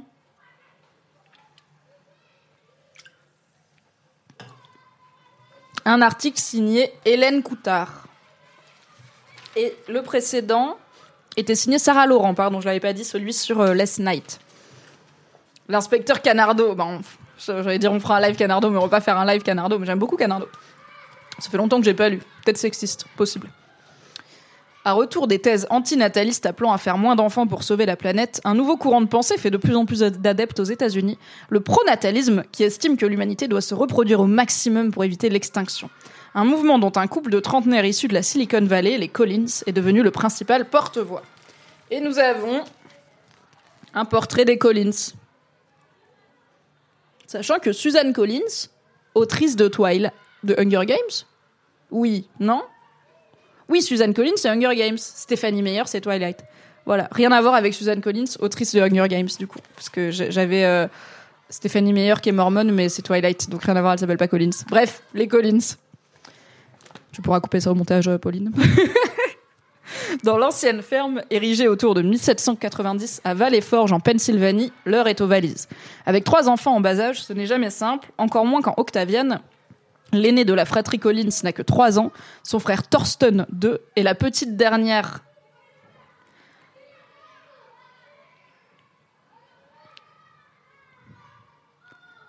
Titan Invictus. Un an. Original pour une petite fille. C'est pas un parfum. On dirait un film, vous savez, genre euh, Gods of Egypt et tout. Titan Invictus avec Sam Worthington. La gamine s'appelle comme une carte graphique. Il ne faut rien oublier, ni les outils pour l'éducation à la maison des enfants, qui est surpris, ni les affaires de télétravail des parents. Malcolm Collins, 37 ans, et sa femme Simone, 36 ans, ont beau viser une totale révolution de la reproduction, de la parentalité et de l'éducation, ils n'ont pas encore tout à fait disrupté le départ en vacances. Désolé, Simone doit s'absenter pour superviser les opérations. Contrairement à ce qu'il est commun de dire à de jeunes parents légèrement dépassés, les Collins ne sont pas bientôt sortis d'affaires. Simone est à nouveau enceinte de deux mois et demi et cet enfant ne sera pas le dernier. Simone. Girl car Simone et Malcolm sont des pro-natalistes. Ces Américains qui pensent que le monde va au-devant d'une grande crise de la natalité, avec, des conséquences selon eux dévastatrices. Un effondrement de l'économie, un déclin des valeurs progressistes de l'Ouest, un tarissement des innovations et à terme la disparition de notre civilisation. La solution des pro-natalistes pour éviter cela est toute trouvée, faire beaucoup d'enfants. On a un portrait de Simone et Malcolm euh, quoi normaux, euh, au calme, devant chez eux, petit drapeau américain, vous voyez. Ça va trop loin, les tradwives. Ok. Avec leur drapeau et tout, ouais. Ouais, ouais, ouais. Les gens qui ont trop d'argent devraient pas pouvoir nommer leur gamin, je suis d'accord. Ils devraient être obligés de piocher dans une liste de prénoms normaux. Si l'ONU prévoit une Si tu t'appelles Titan Invictus, tu te fais appeler Titan ou Invictus? Moi, Invictus, je pense. En mode euh, le rubis. Ils sont, flippants, on se croirait au musée Grévin. Un peu Bonjour Agathe Ok. Si l'ONU prévoit une augmentation de la population mondiale jusqu'à un pic de 10,4 milliards d'humains dans les années 2080, plusieurs voix s'alarment désormais d'un scénario inverse. À l'été 2022, un rapport de James Pomeroy, économiste chez HSBC, indiquait ainsi que ce pic pourrait être atteint 40 ans plus tôt, autour de 2043, pour ensuite décliner très fortement jusqu'à ce que la population mondiale soit réduite de moitié, environ 4 milliards de personnes, d'ici la fin du siècle. Seul le continent africain semble épargné, une personne sur trois y vivra en 2100. En France, l'INSEE a informé par ailleurs en juin dernier d'une baisse de 7% des naissances au premier semestre 2023. Lors des six premiers mois de l'année, le nombre de personnes décédées a dépassé celui des naissances, un ratio au plus bas depuis les années 40 un constat commun à de nombreux pays développés, comme les États-Unis, le Canada et une grande partie de l'Europe. Au Japon et en Corée du Sud, où le taux de fécondité est le plus bas du monde avec 0,78 enfants par femme en 2022, les chiffres font même craindre une extinction pure et simple de l'espèce. Une perspective qui angoisse Malcolm Collins. C'est d'ailleurs en Corée du Sud que le jeune Malcolm, qui travaillait en 2016 en tant qu'analyste en capital risque, Malcolm il est chiant, a pris toute la mesure de la situation. Mon job consistait à prédire l'avenir à 50 ou 100 ans pour savoir dans quoi investir. J'ai commencé à regarder les chiffres et à comprendre que pour 100 Sud-Coréens aujourd'hui, il y aura environ 6 arrière-petits-enfants, raconte-t-il si vite qu'il donne l'impression de ne pas respirer. Ce qui rend les investissements sur l'avenir impossibles puisqu'il n'y aura pas d'avenir. J'en ai parlé à mes collègues là-bas qui m'ont dit tout le monde est conscient du problème mais personne n'en parle. Malcolm, lui, panique. Ça veut dire que l'humanité va perdre une culture tout entière, répète-t-il. Le jeune homme continue alors ses recherches, rien ne le rassure. Il s'aperçoit que la natalité baisse partout, même en Amérique, où il retourne vivre en 2017. Ce n'est pas que les gens n'ont pas d'enfants du tout, précise-t-il. C'est que pour que la population soit stable, il faut environ 2,1 enfants par femme, or beaucoup plus de gens qu'avant n'en veulent pas. C'est tout à fait acceptable, mais cela veut dire que si un tiers de la population ne veut pas d'enfants, et qu'un autre tiers en a un ou deux, le dernier tiers doit en avoir plus de quatre pour qu'on reste à la stabilité, et ça, ça devient extrêmement rare. C'est pas fini, hein, mais on va faire une petite pause. La disparition de la Corée du Sud et du Japon, que vont faire les Weeb? Très bonne question, Malukiel. Ouais, ils sont bizarres, hein. C'est plutôt une bonne nouvelle si on n'est plus que 4 milliards sur Terre. Enfin, perso, ça me met en joie. Bah ouais, en fait, j'ai l'impression que le gars, il est très inquiet pour un truc qui, genre, dans, dans deux générations, c'est bon, du coup. Genre, nous, on va pas faire beaucoup d'enfants voire pas du tout. Du coup, pendant un moment, il y aura plus de retraités que de jeunes et la retraite à 67 ans, mon cul. Mais après, si nos quelques enfants font eux-mêmes pas beaucoup d'enfants, bah c'est bon quoi, ça se restabilise. We good, non? Non? Non? Non? Où allons-nous trouver notre cheap labor? Bonne question, Josie Grec. Mais comme il y aura des vagues d'immigration euh, venues du réchauffement climatique et des catastrophes naturelles, eh bien on aura toute la main-d'œuvre dont on a besoin pour remettre l'économie sur les rails d'une croissance verte, bien sûr. Oui, après, si les 4 milliards polluent tout autant, bah, ça, bon, pour le coup, ça ne sert à rien. Ça n'aide pas. Est-ce qu'ils ont évoqué la mortalité infantile qui augmente à nouveau? Eh bien non, c'est bulot. Ce n'est pas un sujet. Ok, on continue avec les Collins. Dans le milieu des Collins, ces discussions sont fréquentes. Ils sont chiants en soirée. Hein. Avant d'emménager en Pennsylvanie pour élever leur famille nombreuse, le couple a grandi, vécu et étudié dans la Silicon Valley. Et dans ce berceau de la tech et du futurisme, l'obsession est à l'avenir, au transhumanisme, au prolongement de la vie. Dans une enquête du site Business Insider de novembre 2022, plusieurs fondateurs, de licornes, c'est donc des startups qui ont levé, je crois, plus d'un million ou un truc comme ça, euh, ou de 100 millions, je sais plus. Euh, donc c'est des fondateurs de startups euh, de la Silicon Valley qui cartonnent, quoi. Donc plusieurs fondateurs de licornes affirment ainsi que le pronatalisme est le sujet brûlant du moment dans les conférences et les séminaires d'entreprise qu'allons faire tandis qu'un cofondateur de PayPal, Luc Nozek, organiserait des événements dans sa maison d'Austin pour débattre de la fin de la civilisation. Nombreux aussi sont les carriéristes de la Silicon Valley qui craignent de s'intéresser à la parentalité trop tard. À San Francisco, l'âge moyen d'une femme qui a son premier enfant est d'environ 33 ans, soit 4 ans de plus que la moyenne nationale. Plusieurs startups travaillent sur la question jusqu'à imaginer des utérus artificiels. Mmh. Une chose est sûre, ces deux-là se sont bien trouvés. Grand, svelte, Simone souvent en chemise blanche ou vêtements sombres. Ça va les enfants ou je ferme vraiment la fenêtre Dites-moi? Donc grand, svelte, Simone souvent en chemise blanche ou vêtements sombres, Malcolm habillé généralement en Amazon Essentials. Tous deux portent des lunettes à grosse monture noire, rondes pour elle, carrées pour lui. Joints par Zoom, ils sont dans la même maison mais se sont connectés dans des pièces différentes tout en s'affairant chacun de leur côté à la préparation des vacances. Quand Malcolm parle à la vitesse de la lumière, devançant les questions et les contre-arguments, Simone précise, ajoute, explique. Il est le passionné, elle l'organisatrice de sa pensée. Ça, c'est les femmes, ça, c'est plutôt doué pour ranger, organiser. Donc, euh, elle l'aide à, oh là là, à se focaliser, quoi. Le pauvre, lui, ça fuse, ça fuse, ça fuse. Hein. Oh là là. Le truc dans notre couple, c'est que chacun pense que l'autre est bien mieux, disent-ils en riant. Leur rencontre n'a en tout cas rien d'un hasard. En 2012, Simone a 24 ans et aucune expérience amoureuse ou sexuelle. C'est pas grave d'avoir aucune expérience à 24 ans, mais je me dis qu'elle est vite passée de 24 ans aucune expérience à mère de trois enfants, nouveau polichinelle dans le tiroir, on vise l'équipe de foot. Donc je suis là, cette année-là, elle décide de tomber amoureuse et d'avoir le cœur brisé, pour essayer. De toute façon, elle compte passer sa vie célibataire et sans enfant. Elle s'inscrit donc sur l'appli OkCupid et crée un questionnaire composé de 5 questions qui valent chacune 10 points, afin de noter la qualité de ses rencontres. Ses prétendants obtiennent généralement une moyenne de 16 sur 50. C'est pas fou, hein, faut step up. Pendant ce temps, Malcolm, lui, cherche une femme à épouser. Il a un date par semaine et deux le week-end. En réalité, il compte surtout sur sa rentrée prochaine en master à Stanford pour trouver l'élu. Néanmoins, il se croise sur l'application. Malcolm obtient 42 sur 50. Simone lui fait promettre de rompre avec elle. Quatre mois plus tard, il obéit, mais quelques semaines après leur rupture, ils se retrouvent, et sans qu'ils aient besoin de se le dire, décident qu'ils passeront leur vie ensemble. Simone insiste, elle ne voulait vraiment pas d'enfant. Là où j'ai grandi, dans l'environnement extrêmement progressiste de la Silicon Valley, aucune fille ne voulait en avoir. On était élevés pour être ambitieuse professionnellement et avoir des enfants voulait dire sacrifier nos carrières. J'ai vu ma mère sacrifier la sienne, mais aussi son identité et je ne voulais pas que ça arrive. From, j'ai jamais baisé, toujours repeuple la région real quick. Tout à fait. Pourtant, dès leur deuxième rendez-vous, alors qu'ils sont sur le rooftop de l'immeuble où Malcolm est en colocation, il lui demande Mais si tu n'avais pas à sacrifier ta carrière, pas du tout. Est-ce que tu voudrais des enfants? Simone répond bien sûr. Il lui promet en retour une vie sans concession, où autant de nounous que nécessaires seront engagés, où elle n'aura pas besoin de sacrifier quoi que ce soit. Évidemment, les riches y font des gosses pour pas s'en occuper derrière, ah. Ni son temps, ni son identité pour son rôle de mère. Ce qui peut passer pour un choix plutôt conventionnel paraît pourtant aux Collins comme une rébellion. D'après eux, la société post-religieuse dans laquelle on vit pousse les gens à ne plus avoir d'enfants ce n'est plus culturellement récompensé. Notre société est construite autour de l'épanouissement personnel, s'amuser, s'offrir du plaisir, du luxe. Les médias montrent qu'avoir une famille, c'est pas fun, car il est plus difficile de se payer des loisirs ou du luxe. Mais le mec, son argument, c'était je te paye autant de nounous que tu veux, donc comment tu... Pour avoir du loisir et du luxe, genre mec, t'es juste blindé.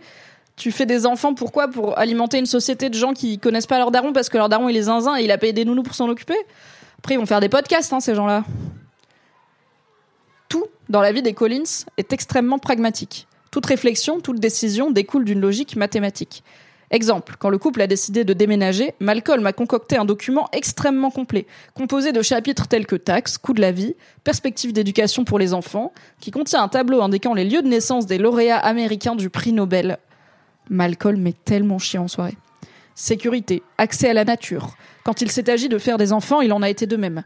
En 2017, le couple ne parvient pas à concevoir et passe alors à un parcours FIV, fécondation in vitro. En 2018, qu'ils appellent l'année de la récolte, putain, Hunger Game, ils enchaînent cinq cycles les uns après les autres pour multiplier leurs chances d'obtenir le plus d'embryons possible. Deux autres survivront en 2021 et 2023. Les collines sont alors assez d'embryons en stock pour créer leur famille et ont même fait don de quelques-uns.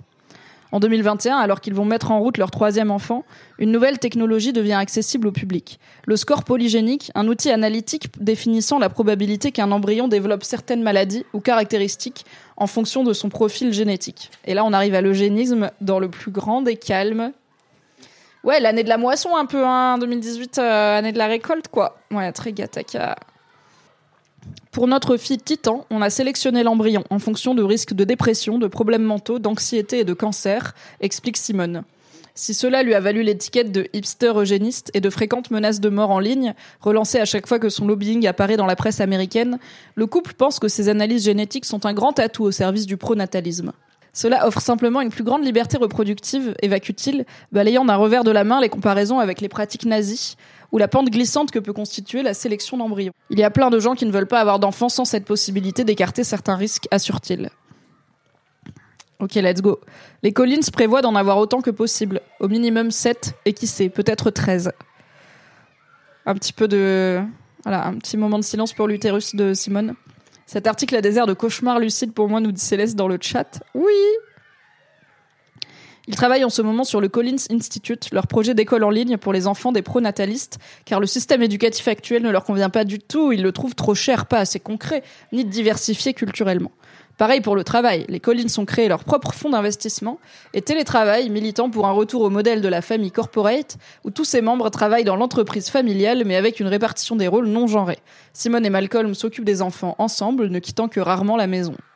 Enfer Je suis curieuse de voir si elle sera aussi en forme que lui quand elle aura porté 13 gamins et pas lui. Les Collins ont aussi inventé de nouvelles fêtes de famille, comme le Future Day.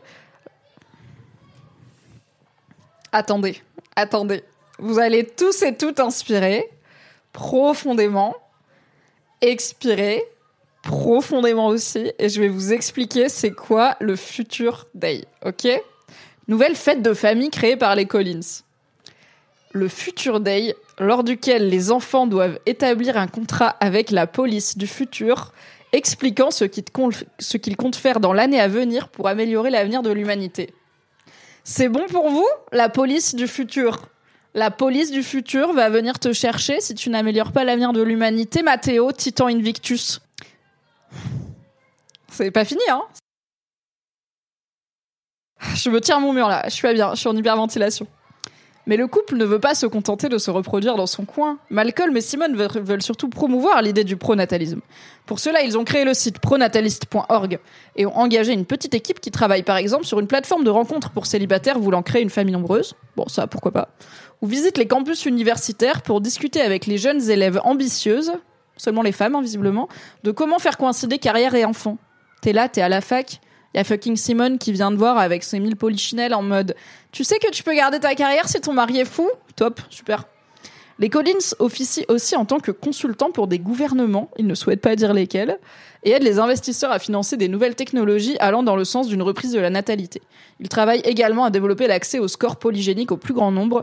On veut vraiment éviter que ce soit réservé aux riches. L'idéal, ce serait qu'un jour les États puissent l'offrir aux gens. Mais ils sont fous. Mais ils sont fous. Ah oui, c'est vrai. Personne me rappelle qu'il y a aussi la GPA, donc elle va pas forcément porter elle-même les 13 enfants. La fille d'Elon Musk a décidé de s'émanciper à cause des sorties transphobes de son père et des autres dingueries qu'il dit, et il trouve quand même le moyen de blâmer le socialisme. Mais aussi le wokisme donc, même en faisant des micmacs génétiques, ton gamin aura quand même sa propre façon de penser et sa personnalité et ses émotions envers son parent zinzin qui a fait 13 enfants pour sauver la planète et pas s'en occuper. On va parler d'Elon Musk, hein. l'intertitre c'est Elon Musk comme porte-parole. S'ils deviennent peu à peu le couple porte-étendard du mouvement, les Collins ne sont pas les seuls à encourager les jeunes gens modernes des pays développés à avoir des enfants. Le pronataliste le plus célèbre reste encore Elon Musk.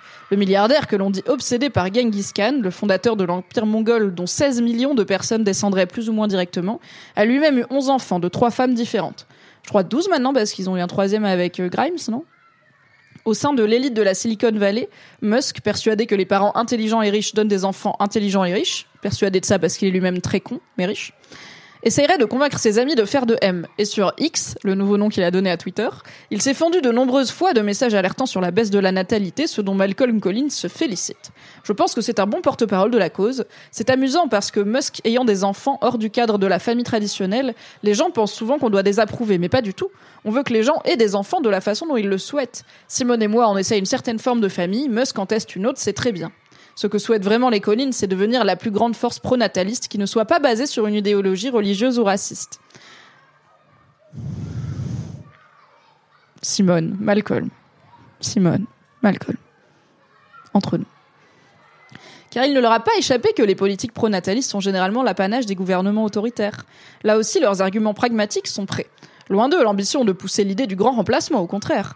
Dans les pays riches, les groupes culturels qui ont le plus d'enfants sont généralement les juifs conservateurs et les chrétiens conservateurs, deux groupes plutôt blancs, estime Malcolm. Ceux-là ne sont pas en danger. Alors que ceux qui ont le moins d'enfants aux États-Unis, ce sont les Asiatiques et les Amérindiens. Ce qu'on veut empêcher, c'est justement une, disparition de la diversité culturelle. Bah, merci Malcolm. Néanmoins, les collines souhaitent bel et bien que les riches et les plus éduqués, le groupe qui d'après mieux porte le mieux les valeurs progressistes de l'Ouest, se reproduisent davantage. Et ils ont une façon bien précise de le formuler. Si aucun groupe culturel qui a acquis la, prospérité n'est capable de motiver sa population à se reproduire, alors seuls les groupes culturels qui n'ont pas acquis la prospérité continueront d'exister. Ça veut dire quoi acquérir la, la postérité finalement? Nandita Bajaj n'est pas convaincu. Directrice de Population Balance, une association qui lutte contre les dangers de la surpopulation dans le monde, cette Canadienne d'origine indienne tient à mettre les choses au clair. La population mondiale augmente encore de 80 millions de personnes par an et ça va continuer un moment. La stabilité de la population est en effet à 2,1 enfants par femme. Ça a baissé bien sûr, mais pour l'instant on est à 2,3 en moyenne dans le monde. Par ailleurs, les gens comme les Collins ne comprennent pas que 50% des grossesses sur Terre sont non désirées. Nandita Bajaj pense surtout que les Collins font une erreur de réflexion. D'après elle, s'il est vrai que les pays développés font moins d'enfants, ce n'est pas par nihilisme, mais tout simplement en raison d'une plus grande liberté de choix. Et oui, les femmes dans les pays stables et riches ont accès à la contraception, à l'éducation, au travail. Elles peuvent décider par elles-mêmes combien d'enfants elles veulent. Ce choix devrait être célébré, pas montré du doigt. Bien sûr, un autre problème inquiète Nandita Bajaj, celui de la longévité de la planète. Elle est en détresse. On a perdu 70% de la biodiversité. On vit la sixième extinction de masse. On vole déjà les ressources du futur. Et plus la population augmente, plus elle consomme, plus on pollue la planète. Les Collins, de leur côté, ne nient pas le réchauffement climatique. Ils sont même complètement résignés.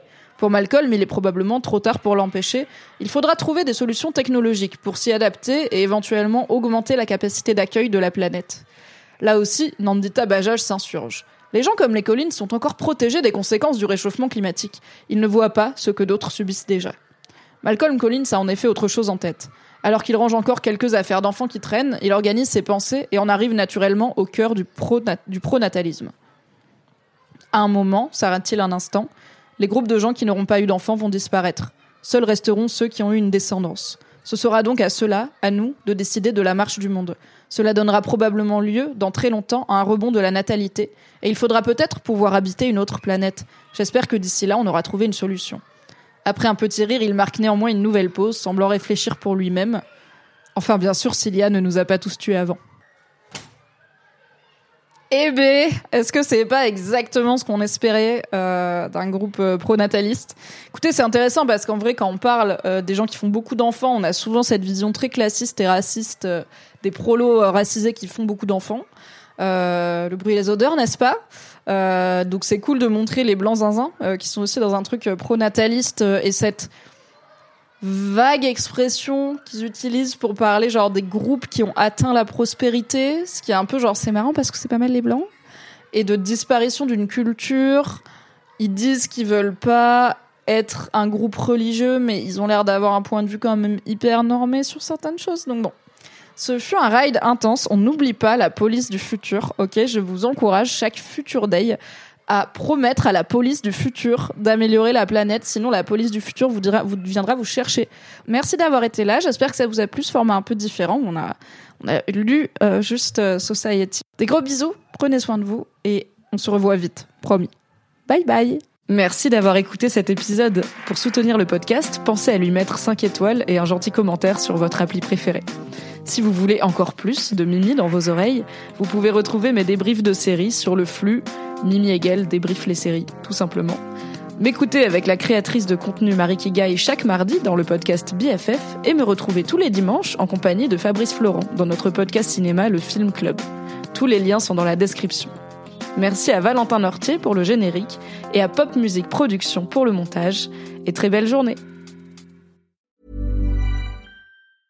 Hey, it's Paige DeSorbo from Giggly Squad. High quality fashion without the price tag. Say hello to Quince. I'm snagging high-end essentials like cozy cashmere sweaters, sleek leather jackets, fine jewelry, and so much more. With Quince being 50 to 80% less than similar brands and they partner with factories that prioritize safe ethical and responsible manufacturing i love that luxury quality within reach. Go to quince.com slash style to get free shipping and 365 day returns on your next order. quince.com slash style